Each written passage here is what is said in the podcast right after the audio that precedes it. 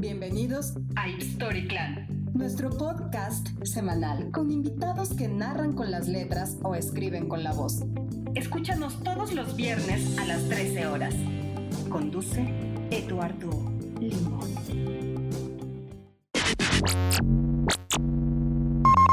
Muy buenos días, tardes, noches, queridísimos Ipstories. Los saluda con enorme gusto Eduardo Limón, el encargado de llevar hasta ustedes el Ipstory Clan el programa en el que semana a semana platicamos con algún miembro de la familia Ipstory para llevar hasta todos ustedes las novedades que como sitio tenemos y además todo el estimulante que tiene que ver con el proceso creativo de cada uno de ellos y además, pues no sé, con materias colindantes relacionadas ya sea con la coyuntura o con cualquier otra cuestión que nuestros autores o intérpretes quieran platicar. Me da mucho gusto recibirlos en este segundo capítulo que ya saben, ustedes pueden descargar a través de Spotify, de Google Play, del iTunes Store. Estamos en todas las plataformas para que ustedes puedan escucharnos y se hagan parte de este Story Clan al que en esta ocasión recibimos con enorme gusto a un par de autores igualmente relevantes, igualmente talentosos e igualmente unidos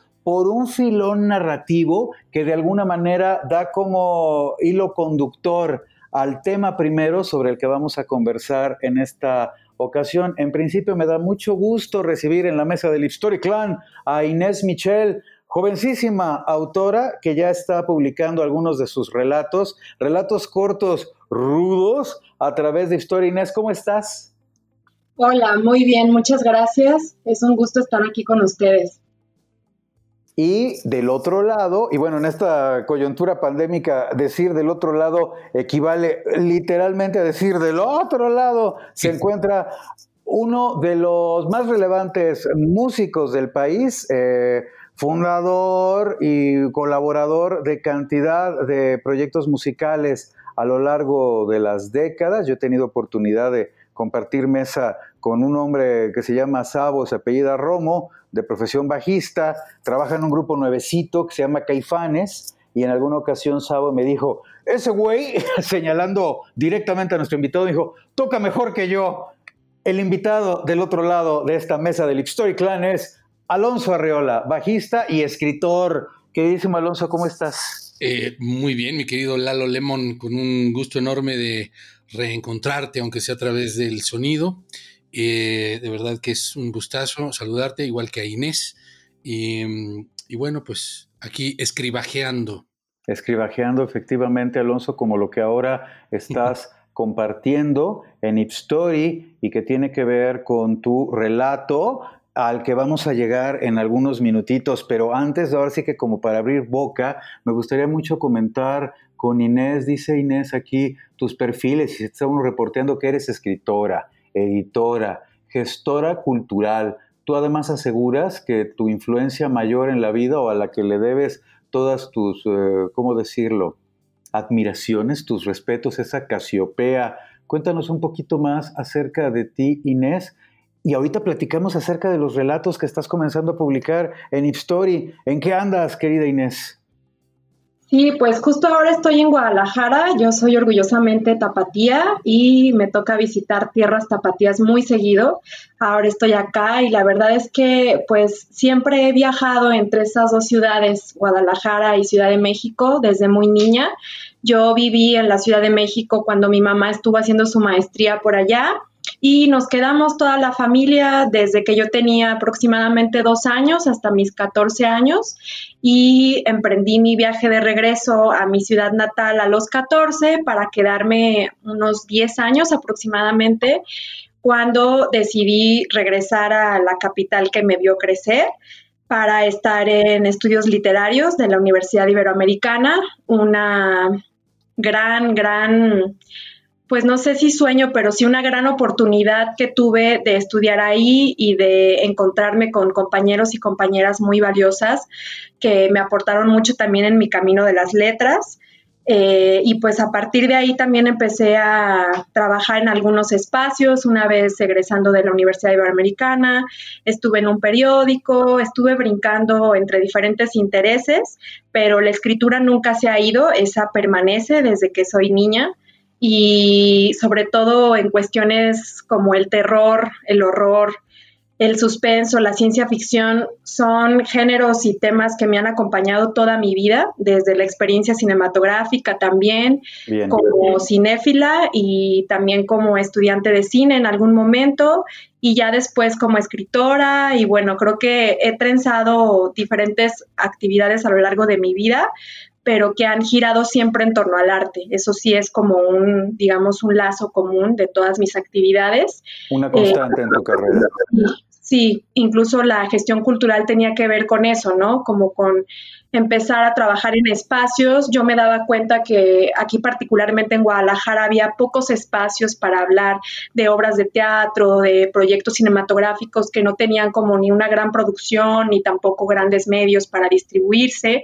Y ese fue mi interés primordial cuando yo trabajé en una plataforma cultural que se llama Plasmarte Ideas, que se gestó también aquí en Guadalajara, que tenía que ver con eso, ¿no? Con dar difusión y también espacio y gestar algunos proyectos relacionados con arte independiente, con cultura. Y bueno, creo que eso pudiera decir por, para iniciar. Está muy bien, Inés, pero mira, además estabas mencionando que de lo que estás creando en tanto autora, temas como el terror, como el suspenso, están presentes. Yo además añadiría, porque me parece que es una de tus obsesiones, tanto en colección como en esa cosa, que ahora sí que de verdad, qué cosa de relato y eh, todo lo que sé, hay un elemento de violencia presentísimo. Yo lo digo prácticamente como una especie de obsesión. No vamos, es uno de los, eh, que digamos, términos legales dentro de la historia y claro, uno de, de nuestros principios, ¿no? Que tenemos establecidos en nuestro decálogo de principios periodísticos, no estar spoilereando a la gente lo que tiene que ver con cada una de las tramas que les vamos a presentar a través de la, de la aplicación, pero diré en todo caso que en, eh, en tus relatos hay un ingrediente constante que tiene que ver con la violencia, ingrediente que de alguna forma se pega de alguna manera en este registro con el relato que, está publicando en Ipstory mi querido Alonso, El fin de la Navidad, donde también la violencia es como un personaje muy presente. Antes de que nos responda mi querido Alonso, ¿de dónde vino esa atmósfera ciertamente violenta que permea el relato. Me encantaría que me respondieras tú, por favor, Inés, ahora sí, que de dónde tan violenta. Sí, pues fíjate que esta observación me la hizo uno de mis editores, Fernando de León, y me decía, es que me gustan tus historias porque son muy violentas en los personajes hacia los otros personajes, pero también contra sí mismos, ¿no? Esto lo observó en casi todas las historias que componen un libro todavía inédito que se llama Secuencias oníricas, del que se desprenden justo estas cinco historias que ya están publicadas en Ip Story.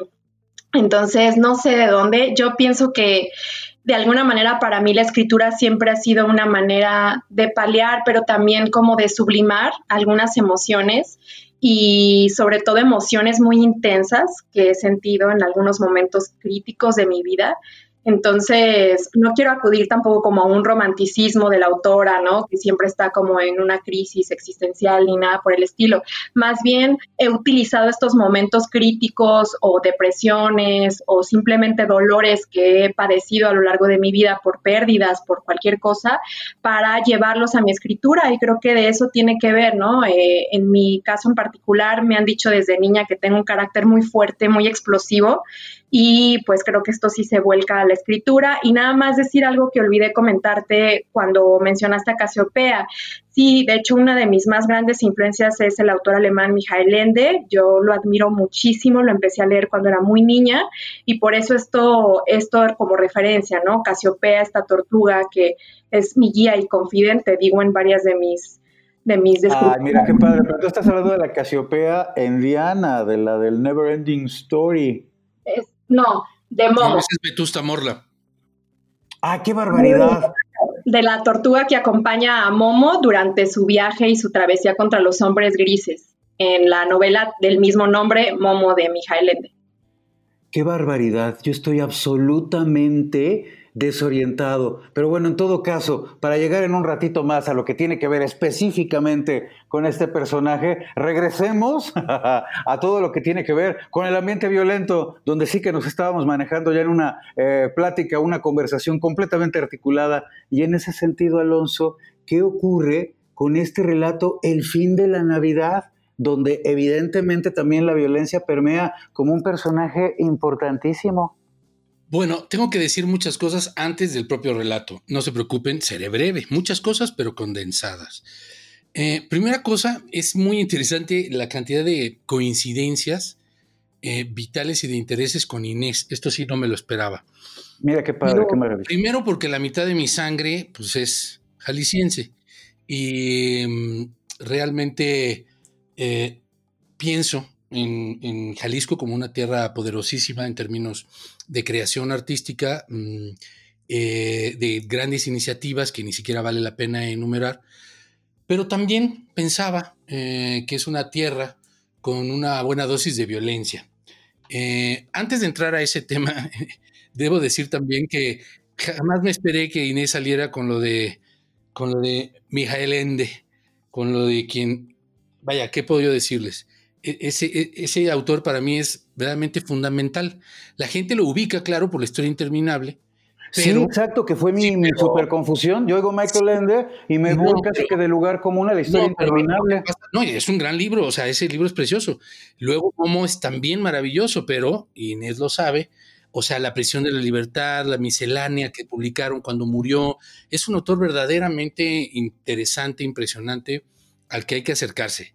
Eh, y que yo también tengo en muy, muy alta estima. Em, de hecho, tengo una fotografía rarísima que luego te haré llegar, Inés, eh, de mi abuelo con él. Es una cosa extrañísima.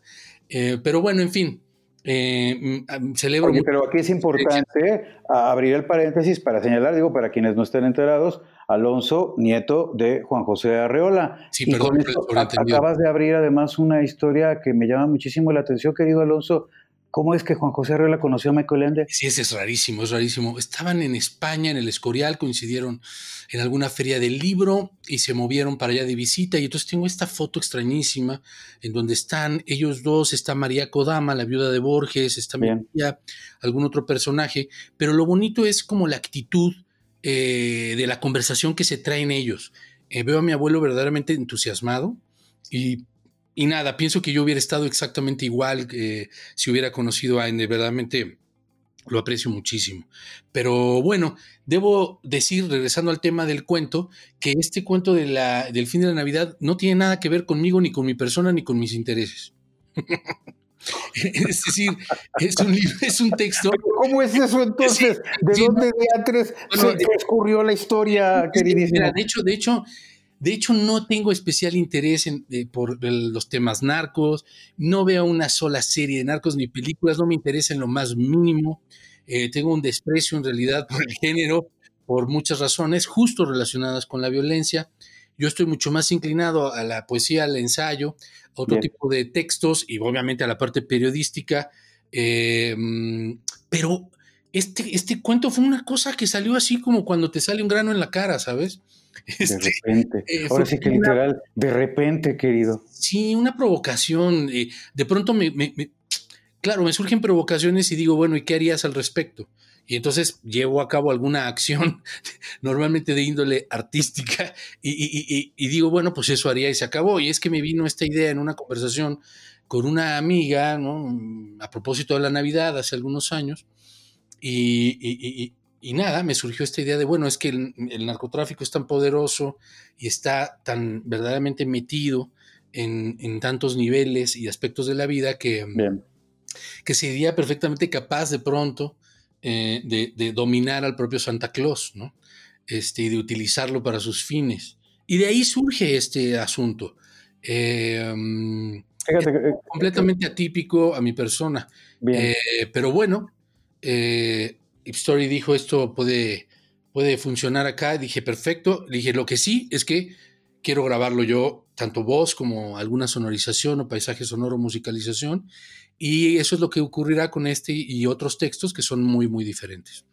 Bueno, mira, interesante lo que mencionas en tanto la utilidad práctica siempre poderosa de la sublimación. Esto que estás mencionando, la historia llegó a mí como, como, si te saliera un grano y qué hacer. Bueno, pues en todo caso sí, de cantarlo de la forma en la que la historia que ustedes, quienes nos escuchan, podrán disfrutar a través de Story, pues como ya está publicada. Regreso contigo, Inés, eh, para primero que nada, especificar un poco entonces esto de Casiopea. Claro, porque yo escucho a Michael Ende, inmediatamente pienso en la historia interminable o la historia sin fin, pero claro, ahí está Momo y muy bien lo señalaba ya Alonso hace un momento, eh, que la Vetusta Morla, ¿no, Inés? Sí, bueno, es que Ende es mucho más conocido por su obra para niños y jóvenes. Claro. Eh, yo recomendaría bastante a quienes no se han acercado a Ende que lean la literatura para adultos de él. Eh, ya lo mencionaban, ¿no? La prisión de la libertad es un libro fundamental para quien guste de la fantasía y además que tiene muchas implicaciones sobre reflexiones acerca de la realidad, ¿no? Y, estas como ficciones que hemos construido en torno a, nosotros y nosotras. En este caso, por ejemplo, yo recomendaría mucho Las catacumbas de Mizraim, que es un cuento que, bueno, decir que La prisión de la libertad es una compilación de cuentos y Las catacumbas de Mizraim está dentro de esta compilación.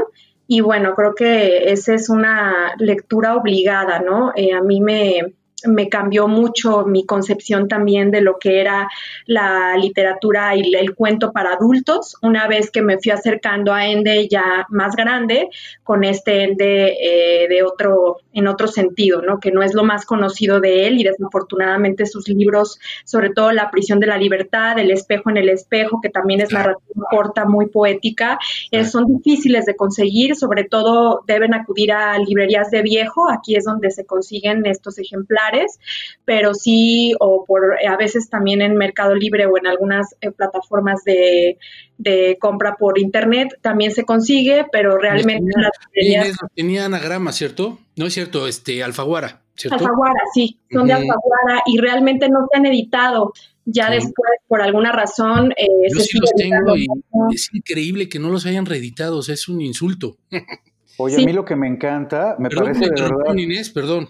No, me parece muy relevante y muy enriquecedor contar en este episodio del Story Clan con dos endólogos consumados eh, como parte del contenido, pues, del capítulo. Entonces, qué maravilla. Ahora sí que, que le saben tanto a uno de los autores más relevantes, ¿no? Del quehacer universal, del quehacer literario universal, y que además, pues haya posibilidad de transmitir todo esto a ignorantazos como su servidor, pero además a quienes escuchándonos, pues se puedan llevar en la cabeza títulos nuevos de un escritor relevante. Inés, hace un momentito estábamos platicando con Alonso respecto a que la historia de repente llegó como caen las cosas que uno tiene que resolver de alguna forma, y él lo semejaba, y me gusta mucho la imagen, una especie de grano, de repente ahí estaba, bueno, pues lo sublimas a través de la creación. En el caso de estos relatos cortos que tú ya estás publicando en Story, también cayeron un poco así, una especie de acné agresivísimo que comenzó a atacarte todas las fibras y tuviste que decantar en forma de algunos textos, o cómo fue en este caso, en el caso de estos relatos que llegaron a ti y que los, los extrapolaste o te expresaste con ellos de esta manera. Mira, en concreto con estas cinco historias que te comentaba, eh, salen de un libro que se llama Secuencias Oníricas. Yo lo trabajé para una convocatoria de cuento y finalmente, de hecho, muy extraño, esa convocatoria a la que se inscribió se declaró desierta ese año, aquí en Jalisco de hecho, y yo este libro lo dejé un rato, lo dejé descansar y luego lo retomé con Fernando de León, estoy hablando de varios años después, pero mi proceso creativo en ese momento en particular tuvo que ver mucho con el cine que estuve viendo en ese tiempo. Este libro es de antes de 2014, entonces realmente me nutrí mucho de ficciones que en ese momento vi, ficciones cinematográficas, de otras lecturas, y para mí fue, digamos, como muy natural.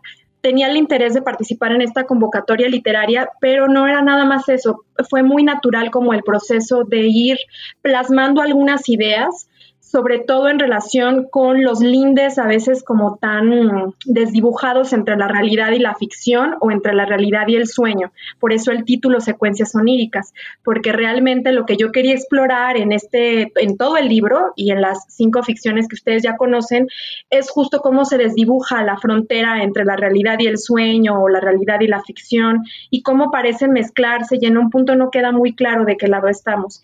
Para esto citaría una película de Cronenberg que, se llama Existence, no sé si la han visto, pero que, juega mucho todo esto, con todo esto en, un momento dado eh, como de, estar... Inception también podría ser un ejemplo de Nolan, ¿no? Estás diciendo de Cronenberg y yo ahorita voy a salir con una de Lars von Trier.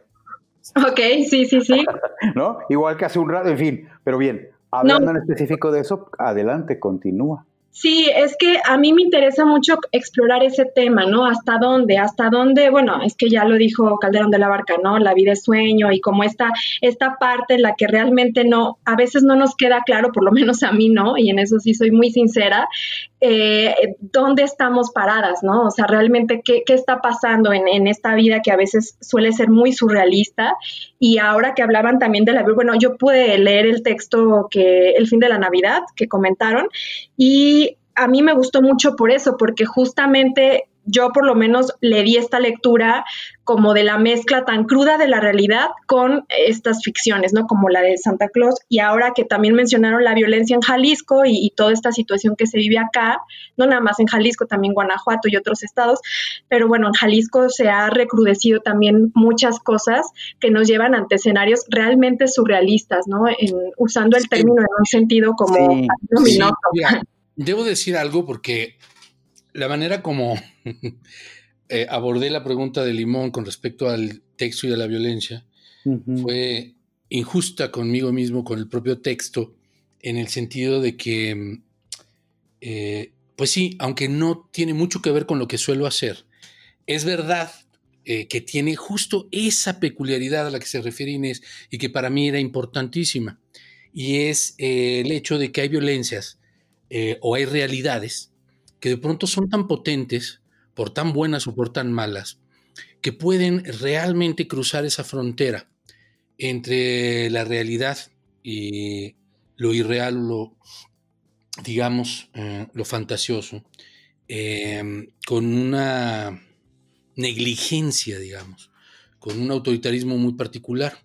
Eh, eh, y, es verdad, es cierto, justo parte de esa reflexión ¿no? En donde de pronto vemos eh, una violencia multiplicada y además diversificada de maneras tan terriblemente creativas que de pronto ya nada nos parece extraño en términos de, sus formas, digamos. Es cierto, de alguna manera hemos creado una especie, ¿cómo decirlo?, de coraza psicológica que nos impide profundizar en el nivel de violencia tan alucinante, ¿no? Que de repente vivimos, Alonso.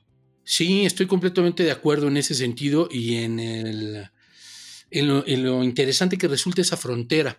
Eh, mientras hablaba Inés de Calderón de la Barca o hacía cita de Cronenberg, o por ejemplo cuando iba a mencionar lo de Inception, que, que es gran película en ese sentido, también me vino así como un fum, ¿no? Eh, eh, con la noche boca arriba de Cortázar, ¿no? Por ejemplo este, este pequeño cuento, ¿no?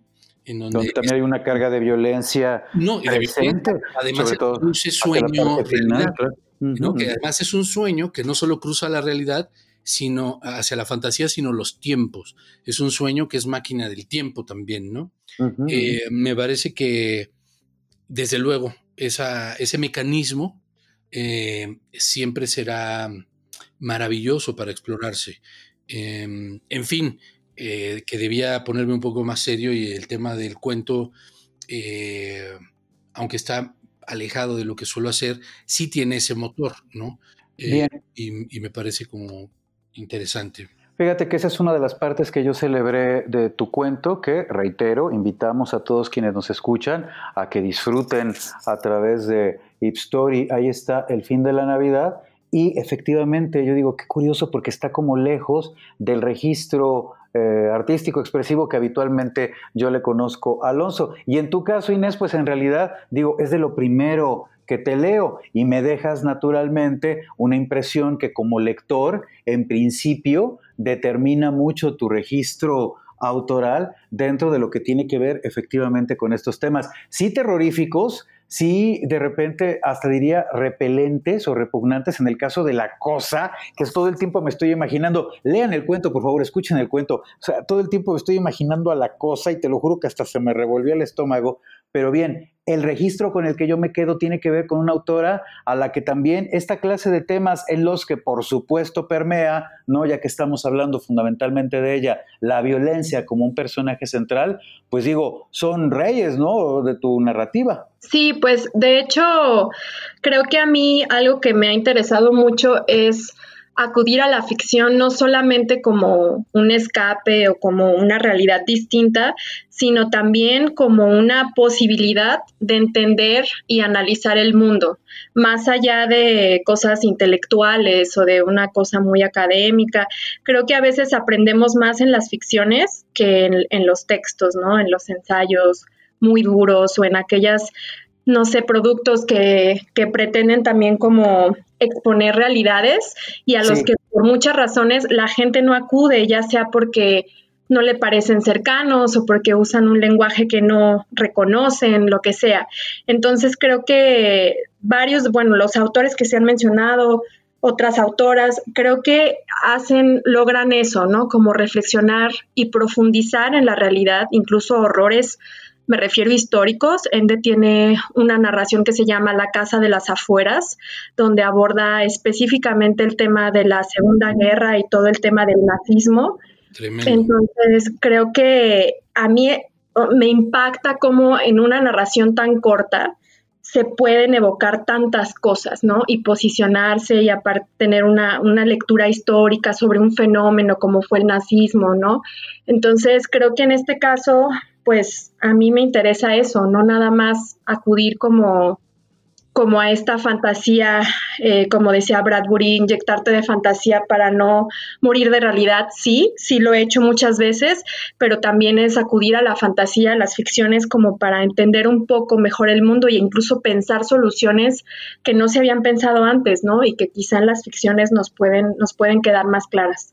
Es muy interesante lo que mencionas, es en el sentido de lo que eh, hablabas ahora respecto a que, sí, claro, de repente podemos estar inundados de realidad y para su mejor comprensión, muchas veces el mejor refugio, la ficción, es una idea que se queda ahí gravitando dentro de lo que estamos platicando y que me parece realmente relumbrante, así como muy interesante. Pero te interrumpí, Alonso, adelante. No, lo que iba a decir es que justo también en sentido contrario, eh, hay o sea, estoy completamente de acuerdo, pero hay una parte en la que no, porque hay también ensayos de tan enorme profundidad que deben recurrir justamente a los recursos de la poesía y la propia fantasía, ¿no? Em, para generar un aroma, para generar un ambiente reflexivo, para generar símiles y analogías que, si bien no necesariamente buscan al grueso de los lectores, eh, buscan otro tipo de puentes y conexiones eh, como ejemplos, ¿no? Eh, de pronto, si pensamos en ensayos de María Zambrano o de Octavio Paz, o ahora estoy leyendo a un escritor español verdaderamente brutal, con el que, por cierto, tengo una, un, digamos, un espectáculo pendiente que vamos a... Y la pregunta obligada, querido mío, ¿qué autor es? Es Agustín Fernández Mayo, que eh, tiene un, bueno, vamos a presentar una cosa para el Centro Cultural España en septiembre, pero el tema es que e, e, es, muy cierto esto de que de pronto ah, acudir a la escritura mm, de ficción eh, o de fantasía no, es para escapar, sino justamente para reflexionar sobre nuestro hábitat, eh, pero también es verdad que la, mm, los buenos ensayos de enorme profundidad tienen que recurrir a su vez como de rebote em, a otro tipo de recursos narrativos e imaginativos que los vuelve en buena medida poesía, ¿no? Pienso de pronto en el libro de Zambrano, precisamente de filosofía, poesía y tal, y es, un poema entero, eh, aunque se trate de ensayos, ¿no?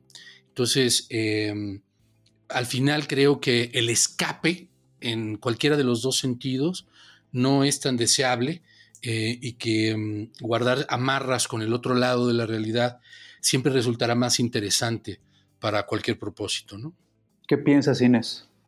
Sí, estoy totalmente de acuerdo. De hecho, creo que la filosofía es también uno de mis temas de interés. María Zambrano es, es una autora que lee bastante mi papá. Mi papá es filósofo. Entonces, gracias a él he también encontrado como algunos puentes con mi escritura, con mi labor creativa. Y creo que sí, más bien quizá la o la acotación que yo pudiera hacer es más bien como a estos textos como muy academicistas que se centran en algunas en algunos recursos que quedan ya para mí incluso caducos, pero creo que sí que hay recursos para el ensayo y para otros tipos de escritos incluso históricos o que periodista, por ejemplo, pienso en los en el periodismo contemporáneo como hay hay un ejercicio de parte de algunos eh, medios independientes que realmente hacen una gran labor en este sentido. es, un, es un escrito periodístico, es algo que está reportando sobre un hecho, pero a la vez también está nutriendo de muchas referencias y contextualizando y haciendo como una labor de investigación profunda y, y con las palabras suficientemente bien escogidas como para que esto se replique y la gente se interese en leerlo. Entonces creo que sí, que hay, hay muchos, muchas fronteras en las que se puede como acudir, no necesariamente a la ficción. Eh, y sí, o sea, estoy totalmente de acuerdo con lo que señala Alonso. Bien, en ese sentido, claro, textos que pueden ser muy, muy, eh, ¿cómo decirlo? Muy nutritivos, ¿no? O sea, más allá de que sean textos sabrosos, textos muy nutritivos, en este sentido, textos que aportan, ¿no? A la historia de cada uno en tanto, en tanto lectores. ¿Ibas a mencionar algo, querido Alonso? Ah, no, no exactamente. Más bien estaba pensando que eh, yo me enteré tarde de que iba a conversar con Inés y no le he leído. Y en el momento en el que hagamos stop, me voy a ir derechito como una flecha bien disparada a leerla y a escuchar lo que se hizo con sus textos en Story, porque mm, me parece como muy interesante escucharla, eh, además de conocer sus orígenes y sus puntos de interés. Entonces, eh, estoy verdaderamente, espero que quienes nos escuchan estén como yo, bueno, en, ver de qué va el asunto, sobre todo por lo que has mencionado en términos de, esa violencia y de lo que dijo ella en un principio, que tenía que ver con una violencia, eh, digamos que no, no solo era explosiva, sino también implosiva, digamos, ¿no? Bueno, todo, todo lo que necesito, Inmarcables, Esa Cosa, Colección, son algunos de los relatos publicados en Historia, a los que ustedes pueden acudir. Tú mismo, Alonso, ahora que, que estás curioso, ahí está el material el material de Inés, junto con el relato de Alonso Arreola, del que ya estamos platicando en este capítulo, El fin de la Navidad, relato que, como ya lo estábamos también señalando, se aleja un poco del tono al que nos tiene acostumbrados Alonso. Perdón, Inés, ibas a mencionarnos algo más con respecto a lo que tenía que ver con esto que ahora nos estaba compartiendo Alonso. No, pues más bien quisiera también tener un poco de oportunidad de hablar de lo que sigue, ¿no? En mi caso, en cuestión de las adaptaciones de clásicos, que creo que, bueno, en mi muy particular tema de interés también, a mí me llaman profundamente las distopías. Hay un montón de autores y autoras a los que yo pudiera acudir en cuestión de distopías y, y ciencia ficción, pero creo que eso sería también bueno poderlo platicar, ¿no? Dialogar. Bien, Oigan, pues miren, cuando el tiempo está pasando de esta manera, que se le está uno pasando tan bien, la verdad es que se va rapidísimo. Nos quedan muy poquitos minutos para, platicar, pero me gustaría mucho redondear, Inés, por favor, justo un poco de lo que ya estabas platicándonos ahora. ¿En qué andas en este momento? ¿Qué es lo que estás produciendo? ¿En qué proyecto te encuentras? Cuéntanos, por favor. Sí, pues yo tengo con Ip Story dos adaptaciones ya hechas que están a punto de salir, según me cuentan. Una es Rebelión en la Granja y la otra es 1984 de George Orwell, este autor inglés que, bueno, habría que estar visitando sobre todo ahora, y yo vengo diciendo esto desde hace varios años, pero hoy más que nunca, porque sí creo que es, son ambas, pero sobre todo 1984 es una ficción aparte de muy citada, sí es creo que una de las no sé si pocas, quizá no serían pocas, son, son son bastantes, pero sí de las que explican el, fenómeno de la realidad en relación con, con, el discurso político, con la retórica del poder, me gusta llamarla, porque eh, pues esta situación en la que incluso el mismo lenguaje se presta para decir lo contrario de lo que se afirma, pero de una manera que parezca otra cosa. A mí la parte lingüística de Orwell me llama bastante y es algo que he querido trabajar en diversos momentos de mi vida. De hecho, justo también a partir de ensayos, algunas ponencias que en algún momento dado impartí. Y en este caso, bueno, fue un tema que a mí, eh, cuando me proponían adaptar clásicos, uno de los principales autores que yo propuse fue Orwell por esa razón, ¿no?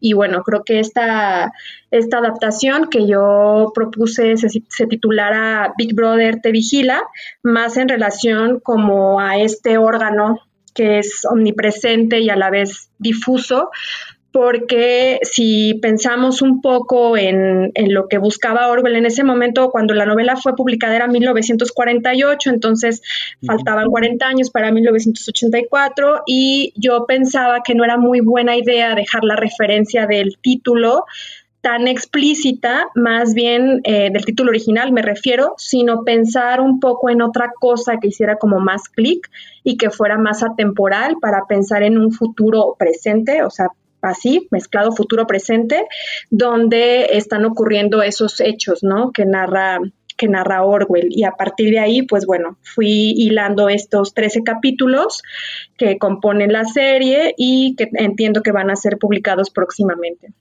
Bueno, pues suena muy bien. Mira, ya tendremos oportunidad en un capítulo posterior de platicar un poco acerca de esto que ahora traigo un tanto difuso, eh, la selección del título 1984 eh, tuvo, entre otras cosas, que ver, hasta donde yo recuerdo, con una sugerencia que le, que le hizo su editor con respecto a eso, a cambiar los dos dígitos del año en el que estaba entregando el manuscrito final para titularla en algo que pareciera un futuro muy, muy, muy distante. Pero bueno, tendremos oportunidad después de platicar acerca de esta historia, pero qué interesante ahora lo que nos compartes, Inés. Y por tu parte, Alonso, ¿en qué andas? Sabemos por allí, porque lo hiciste público, que durante el principio de la pandemia no te querías bañar, pero más allá de ello, ¿en qué has andado, mi querido Alonso? Bueno, para empezar debo decir que, que se me hace... Que ya me bañé. Súper interesante lo que estaba diciendo Inés con respecto a Orwell porque eh, precisamente Rebelión en la Granja, pues también es, es un libro cercano y pues sí, es un, es un libro que va perfecto con la coyuntura de estos tiempos, eh, tan verdaderamente tremendos en términos inéditos, inéditos. Los políticos nos han quedado tan mal en tantas geografías y latitudes. Eh, pero bueno, mm, nada, yo estoy componiendo muchas cosas, terminé un par de libros, uno para niños, que se llama, es el gran, eh, el, raro abecedario de animales e instrumentos musicales, mm, y otra que es una colección de poesía en verso y en prosa, que pues estamos viendo que salga a finales de este mismo año, aunque bueno, este año es, es, un, es una casa de espejos, así que Sí, jaja, no hay nada que decir al respecto. Ahora sí que literal, 2020, hashtag año inolvidable. ¿A poco no? Sí, pero bueno, he estado componiendo muchas miniaturas. A mí me interesa también mucho la literatura y de hecho es a la que más me he abocado, que tiene que ver con la brevedad, con los aforismos, apotegmas, greguerías, voces, como dijera Juarros, em, y y estoy componiendo mm, bastante música también en ese mismo sentido. Em, pequeñas piezas y como loco con mis con mi laboratorio de bajistas y con diplomados y cosas a las que me están invitando distintas eh, escuelas em, para quienes se quieren especializar en improvisación, bajo eléctrico, etcétera, etcétera. Eh, la verdad es que la pandemia a mí me, me puso todavía mucho más activo, cosa que pues no, no esperaba, pero así ha sido. Y mm, ha, estado, ha estado bien, ha sido un momento bastante prolífico. Bien. Eh, sobre todo para desarrollar eh, más la parte del escriba y no solo la del bajista, ¿no? Porque como tú sabes, yo me considero más músico que escritor, tengo en demasiada estima a quienes mueven bien la pluma, eh, pero a la vez también creo que es es un derecho y me gusta hacerlo. Bien, punto, claro. Ahora sí que estás literalmente en todo tu derecho. Entonces, por eso digo que soy escribajista y, y ya les estaré dando lata con sonidos y palabras. Bueno, pues qué maravilla entonces, ya tendremos oportunidad de catar, de disfrutar todo lo que ahora nos están platicando nuestros invitados. Vendrá ese futuro en el que vamos a tener oportunidad de apreciar tanto la producción recientísima de Inés Michel como lo muy nuevo que venga desarrollando Alonso Arreola. A ambos les quiero agradecer muchísimo estos minutos para haber conversado con el auditorio del Story Clan y espero que muy pronto pues nos podamos ver en vivo como Dios manda una vez que pasen estos días genuinamente históricos, pero sobre todo eso, ¿eh? agradecerles mucho que hayan conversado con nosotros y bueno, dejar abierta la posibilidad para tenerlos de nuevo en otro, en otro capítulo, en un nuevo episodio del Story Clan. Inés Michel, muchísimas gracias. Gracias. También quisiera agregar como última participación, yo escribo quincenalmente para un proyecto propio que es digital y lo pueden encontrar en www.cuerdasignias.com y creo que sobre todo no es momento de ahondar en eso, pero sí como se habló de la situación de Jalisco y sobre todo las cuestiones como políticas y, al en torno a la violencia que, que ha acontecido en el Estado, me gustaría mucho que también acudieran a este espacio. Ahí he tenido la oportunidad de publicar diversos textos, no solo de la situación de Jalisco, sino en general también reflexiones de otros temas, por ejemplo, la pandemia y demás. Ahí sí es como mucho más libre el estilo que sigo. Entonces, pues lo repito, www.cuerdasignias.com. Eh, aquí es este ejercicio de escritura permanente que para mí es muy importante, ¿no? La, la autorrevisión, la autocorrección y también estar como de alguna forma obligada a seguir escribiendo viendo pase lo que pase, ¿no? Entonces, pues también hacerles la invitación para que acudan acá. Queda pues, me encanta esto, ¿eh? ejercicio de escritura permanente y el nombre que está, que es increíble, Cuerdas Ignias. Bien, ya tendremos oportunidad también allí de poder leer lo que estés produciendo. Muchísimas gracias Inés. Y por tu cuenta, mi queridísimo Alonso, pues agradecerte también muchísimo el que hayas estado con nosotros en este capítulo y la oportunidad de que muy pronto podamos disfrutar lo nuevo que estés produciendo y que haya un chance más o menos cercano de que nos podamos dar un abrazo como Dios manda, así mira, en tercera dimensión como era antes. así será, mi querido Lemon.